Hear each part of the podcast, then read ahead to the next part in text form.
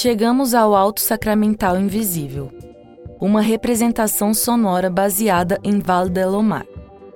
Esta obra de Ninho de Elche é uma instalação imersiva de luz e som. Como o próprio título menciona, trata-se de um alto sacramental, ou seja, de uma obra teatral de cunho alegórico da Idade Média, que tem como base questões morais e teológicas. E quem seria Valdelomar? Era um cineasta espanhol que tinha um conceito integrador de cinema, onde o sujeito poderia se mover para além dos limites da tela.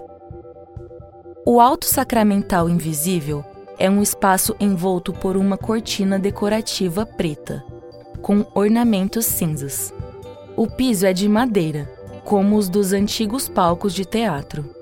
A sala é retangular, com os cantos arredondados, e há apenas um acesso para a entrada do público. Em um dos cantos há duas fileiras com quatro poltronas cada, como se fossem uma pequena plateia diante do espaço vazio. Sobre esse espaço vazio, suspenso a quase 4 metros do chão, está uma instalação formada a partir de uma estrutura de barras de metal interligadas.